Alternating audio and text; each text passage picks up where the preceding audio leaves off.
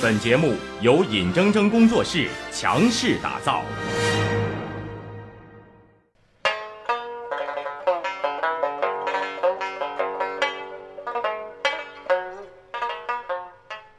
有道理您就琢磨琢磨，没道理您也能听个乐呵。欢迎继续回到 FM 九十一点四广东新闻广播，直播广东之学说天下。今天的奥运故事会啊，跟各位说说这两天的中国金牌和这个，呃，金牌的排行榜的排名吧。为啥说这个呢？说你看啊，里约奥运会赛程已经过半了，过了一大半了，十六个比十六天的比赛啊，今天已经是第十个比赛日了。而第十个比赛日截止的时候，中国代表团所获的金牌数是十五个金牌，这个金牌可实在是让国人大跌眼镜。为啥呢？咱们习惯了，在这个奥运会赛程前半程就发力，尤其一开始开门红。多个金牌，接下来噼里啪啦，这金牌跟下饺子这就下来了。然后到赛程过半的时候，发现中国队啊二十来块金牌，哎挺好，稳居金牌榜的榜眼。哎，现在咱们从榜眼呢一下变到探花了。这是第十个比赛日了，那接下来进行的项目呢，往往是田径啊、自行车啊，包括拳击啊这种。中国队的夺金点不是很多，三大球、蓝牌足。现在也就是女排多多少少的能让咱咱们呢看到一点点希望，希望在哪儿呢？呃，今天早上把这个巴西女排给干掉了。刚才我们还在看这个赛事的回放，女排这回打得非常坚决，而且呢，女排姑娘都说没想到意外的把巴西给干掉了。东道主他占有天时地利人和，这所有的优势都让他占了，没想到我们把他拼掉了。为什么把他拼掉呢？无论是呃。教练员郎平还是这个女排姑娘，都无一例外的说呀：“说我们这场比赛的这个心态是什么呢？这就是我们最后一场了。你看，对巴西，那人家叫卫冕冠军，实力强悍，而且人家又是坐镇主场。那你想，天时地利人和都让人占了，这场比赛没理由能拿下来。那干脆咱就放开了打吧。过去不敢打的球敢打了，过去不敢扣的球敢扣了，过去不敢接的球敢接了。”或者或者说过去手软的时候，这回手就硬了。你看几次，无论是二号位也好，还是后排也好，发挥的都比前几场要好很多。这说打死你就打死你，这吊球说稳就稳。前刚才我也给各位说了，这女排姑娘确实啊。今天这场比赛让人看的实在是酣畅淋漓，虽然是惊心动魄，但是实在让球迷大呼过瘾。我最后那一局第五局我连看了三遍，因为电视转播重播了三回，我连看了三遍，看的实在那叫一个过瘾。把一个巴西的小男孩，好像就十几岁吧，打的泪流满面的。我，我说这这孩子确实也是心有点软的，这个是。但是呢，说回来，女排姑娘能走多远，现在谁也不敢说，因为半决赛对的对阵的是荷兰。虽然我特别看好这场比赛，我觉得这场比赛打荷兰应该是手拿把掐。那位说老刘，你别说了，头一场小组赛对荷兰那就就就就没拿下，怎么半决赛对荷兰你就拿下了？哎，咱们中国队很多选手啊，他的比赛风格是这样的，你会发现这是慢热型的，往往小组赛跟头把似的，半呃这个这个呃预赛呀，哎打的也很惊险，往往进了半决赛，进了决赛，精神头来了。噼里啪嚓这通打，你尤其典型的就是咱们乒乓球，嘿，一开始啊不显山不露水的，反正你也是谁也赢不了。可是真到了半决赛和决赛的时候，那眼珠子一瞪，那更是谁都赢不了啊。那你看看你，你如果常看中国队在奥运会或者世锦赛上比赛的话，你会往往会发现这个特点。无论是体操也好啊，这个这个乒乓球也好啊，篮球啊，我说的是女排啊，对不起，我说错了，就是女排也好，往往会呈现出这个特点。这跟咱们的这个训练呢有很大关系。咱们训练就按照这种慢热型的东西来练，它往往把你体力耗尽了，第二天重来，它往往都是这样。我得慢慢的找一找，进一下状态。那么这回如果进了半决赛，状态起来了，我相信。打赢荷兰不是什么太大的问题，关键是女排姑娘的心态。进了决赛很有可能碰着美国，如果心态一直硬到底，把每一场比赛都当最后一场比赛，反正就拼了。前四我已经是非常好的成绩了，那就一路拼到底，没准能拼块金牌回来。可是仅仅就这一块金牌你拼回来啊，对这个奖牌榜帮助不大。有记性好的听众应该还记得，四年之前伦敦奥运会赛程过半，咱们拿下多少呢？咱们拿下了二十五块金牌，可是现在已经被英国人呢轻轻松松就给超过了。咱们才拿十五块金牌，到底在哪儿呢？哎，到目前为止啊，咱们看到的是这个，咱们有两个无今日，哪个呢？第一个，第一天，都以为啊，无论是易思玲也好，还是杜丽也好，第一第一块金牌，啪啪就能几枪就能给打回来，没想到意外失手了。第二天，张梦璇把金牌给射落下来了。另外，咱们还有很可惜的是体操，体操这回啊，那真叫潇洒走一回。这个体操在奥运会上的成绩啊，明显就不足，一块金牌都没拿着，甚至只拿到了两块铜牌。那么各个单项还没比，不知道体操队能不能再把金牌收入囊中，这也未可知。可是体操在这个里约遭遇滑铁卢的原因呢，有多方面的。哎，你说有运动员自己发挥的失误，也有裁判方来自裁判方的各种各样的一种打压也好啊，或者说偏见也好啊，你或者说针对也好啊，这些都很正常。为什么呢？只要是人，他就有三六九等。是木人有三六九等，木分花离子谈吗？这仅仅是做人的，他还有好恶。另外，这背后不知道有多少多少的利益之争。所以这裁判整你是很正常的，不是说整你正常。不光整你，你看裁判整的人多了。如果哪天有闲心的话，我把裁判整人的过程我拢过来，估计啊，咱这一期一个半小时，学他说天下说不完。所以别总看着说裁判整咱们，咱们自己的实力要不要提升一点？那位说这个体操有裁判整咱们，射击谁整你了？你射击不还是就就拿那么那那么差的成绩，就拿了一块金牌、两块银牌、四块铜牌。伦敦奥运会两金三银三铜啊，这差多少呢？但是说实话，射击比赛啊，历来就是一个呃不确定因素很多的一种比赛。比如说北京奥运会的时候，为了保证百分之百的第一块金牌落入咱们这个中国奥运代表团，那在家门口啊，必须得拿个开门红啊！哎，第一口吃的好，后来口口少不了啊。为了百分之百的确保，咱们第一项运动啊，第一项决赛就不是射击，是举重。女子四十八公斤级的举重，哎，那小姑娘世界无敌，为啥呢？射击这玩意儿手高手低就在毫厘之间，运动员心里压力一大呀，尤其是手筋这任务一重啊，心里稍微一哆嗦，这手稍微一抖，啪一枪，有可能把金牌打飞了。可是举重呢，只要你身体上没有太大的原因，你能举起多少你就举起多少。没听说你平时就能举两百斤，然后一到比赛上，哎，一瞪眼睛，为祖国，就为为人民，我拼了，咔一下举个四百斤，那不可能的事儿。最多你超常发挥，也就是百分之五上下顶天了。所以当时咱们这个很多这个领导，包括这个奥运会的组织者，坐一起一研究，就为了确保第一块金牌留在咱们中国，是咱们中国奥运代表团拿，把四十公斤级女子举重决赛。就放在了第一天第一项比赛，所以咱们那选手啊上去一举，金牌到手，稳稳当当的。所以我说射击出现这么大的偏差呀，不是很奇怪，反而体操我们接下来要加强。说到这儿啊，可能有人会问了，说中国就算实力下降了，那英国这回怎么怎么这么厉害呀？你看他扑扑腾腾、扑扑腾腾的，现在奖牌榜第二了。无论是金牌还是奖牌总数，就一下跑到咱们前面去了。哎，在节目开头我给各位预告了，这就是英国人呐。最近这几年，尤其是里约奥运会之前，一直到现在，他们转变了一种这个体育的发展方式。就是过去啊，咱们总有人说这个中国搞这个举国体制啊，哎，这一个是浪费钱，哎，对对运动员伤害要大，又对运动员保护不足。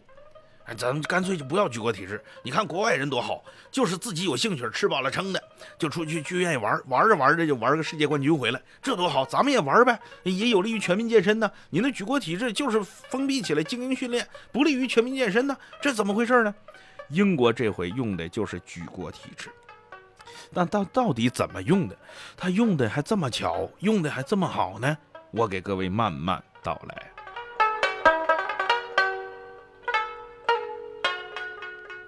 其实啊，英国人爱运动是全世界出了名的，但是呢，有一种说法啊，说这个英国人呢是喜欢坐着运动。怎么坐着运动呢？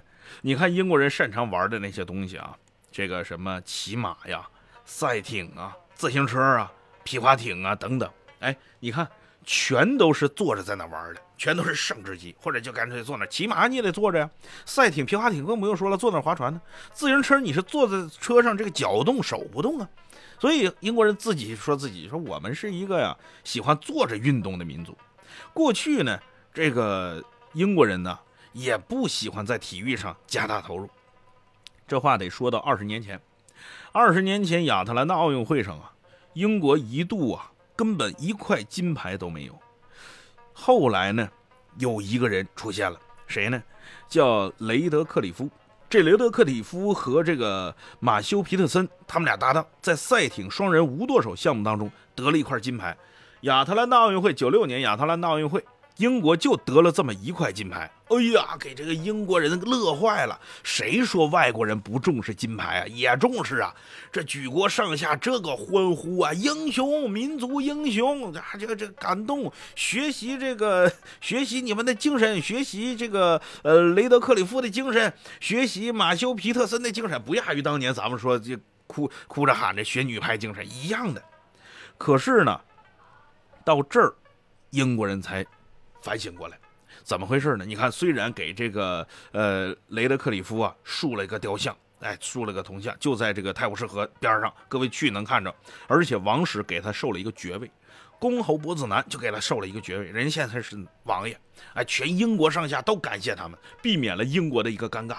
可是感谢归感谢，一分钱不给啊，就给些荣誉啊。荣誉人老哥是得了，这雕像也在那竖着，我这身份也高了，我贵族了，我王爷了，我了不得了。可是啥实惠没有，啥好处没有啊？后边的运动员呢，跟上的就有点积极性不足。你说英国人呢？这你别说英国人，哪儿的人他都认钱，不有那么句话吗？清酒红人面，财帛动人心。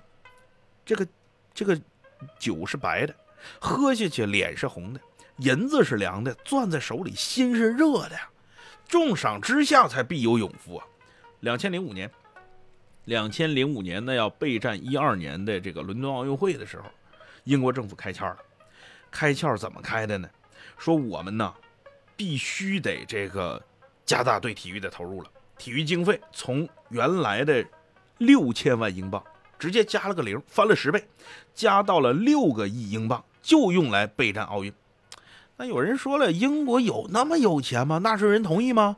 你直接把体育投入加大十倍，英国政府有招。这六亿欧元怎么来的呢？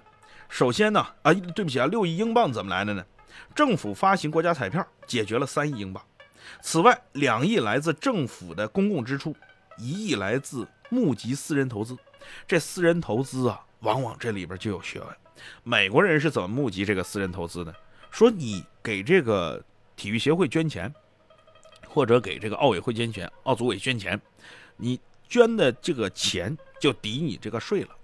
各位肯定知道，美国的个人所得税是非常高的，它是要限制那些超高收入人群的人啊，就是你别跟这个贫富差距别拉得太大，我用税税税收的手段来限制你。可是你要愿意捐款的话，我你捐多少钱，这个钱就抵你税啊，很多人就踊跃捐款。那么这些钱除了改善英国的体育设施之外，还有一部分。就给那些优秀运动员发奖金，哎，你们就全身心的投入，我拿这些钱保解决你的后顾之忧。只要你足够优秀，你从我这拿钱，哎，你你这有，这不就是举国体制吗？封闭的精英训练吗？而两千零四年雅典奥运会，英国拿了九块金牌，名列奖牌榜第十位。北京伦呃北京奥运会，英国窜升到第四位，拿了十九块金牌，十三块银牌，十五块铜牌。到了伦敦奥运会，家门口，英国来个爆发。金牌拿了二十九枚，银牌拿了十七块，铜牌拿了十九块。什么改变这一切呢？就是钱改变的这一切呀！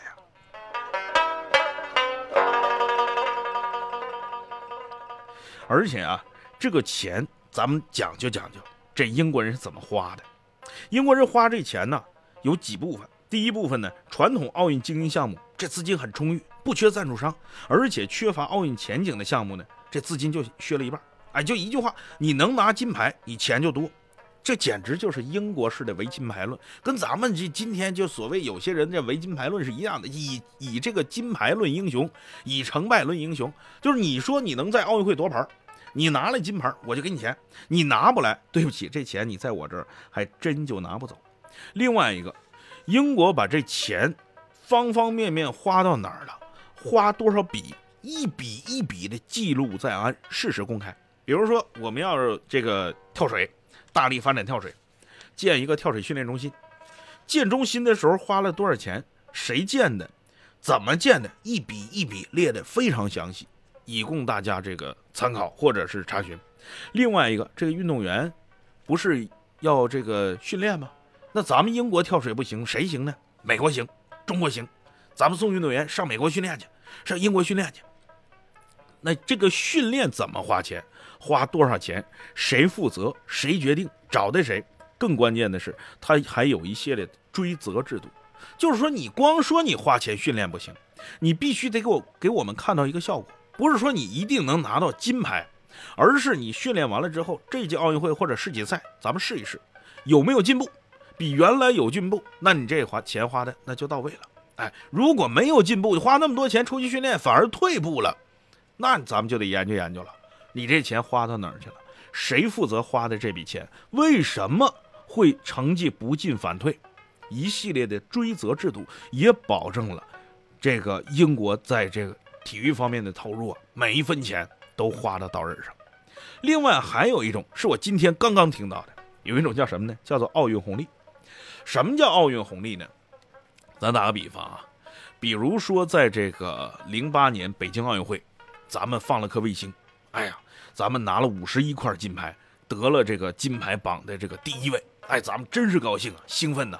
咱们也有多少也沾点这个主场之力。到了一二年伦敦奥运会，虽然没有五十一块那么多，但是咱们还是拿了很多金牌，比以往的奥运会成绩还是要强一点，还是奥运金牌榜第二。这是什么意思呢？就是在备战零八年奥运会的时候，我们会选拔一批非常优秀的。哎，有钱有前途的这个运动员，他们在零八年奥运会争金夺银的，哎，这一个个小伙子、小姑娘瞪着眼睛为国争光的，就要拿金牌拿银牌的。这帮运动员在零八年崛起了之后，在伦敦奥运会上，四年过去，他们已经成为老将了。所以他们是按照卫冕的心态，或者是这个体坛老将的心态，在这里又争金夺银。可是到了里约奥运会，八年过去了，老将就面临着廉颇老矣的局面。所以啊，你看啊，从这个备战奥运到举办奥运，再到伦敦奥运，再到里约奥运，这是一个波峰和波谷的关系。英国同样如此，他开奥运那一年，他拿了二十九块金牌。我相信这一次里约奥运会他拿不到这么多金牌，但是他一定比上一年差不了哪儿去。这就是奥运红利的延续，这无形当中啊，也有这样的。一种规律，所以呢，各位也不必特别大惊小怪，说中国体育就不行了吧？中国体育就完了吧？真没有那样的。哎，换句话说呢，咱们现在得这么琢磨：什么好事儿不能单单只是你一家的？说好说强，没有一贯强的。美国梦之队强不强？同样也有一届奥运会没有拿到篮球的金牌，就是这个道理。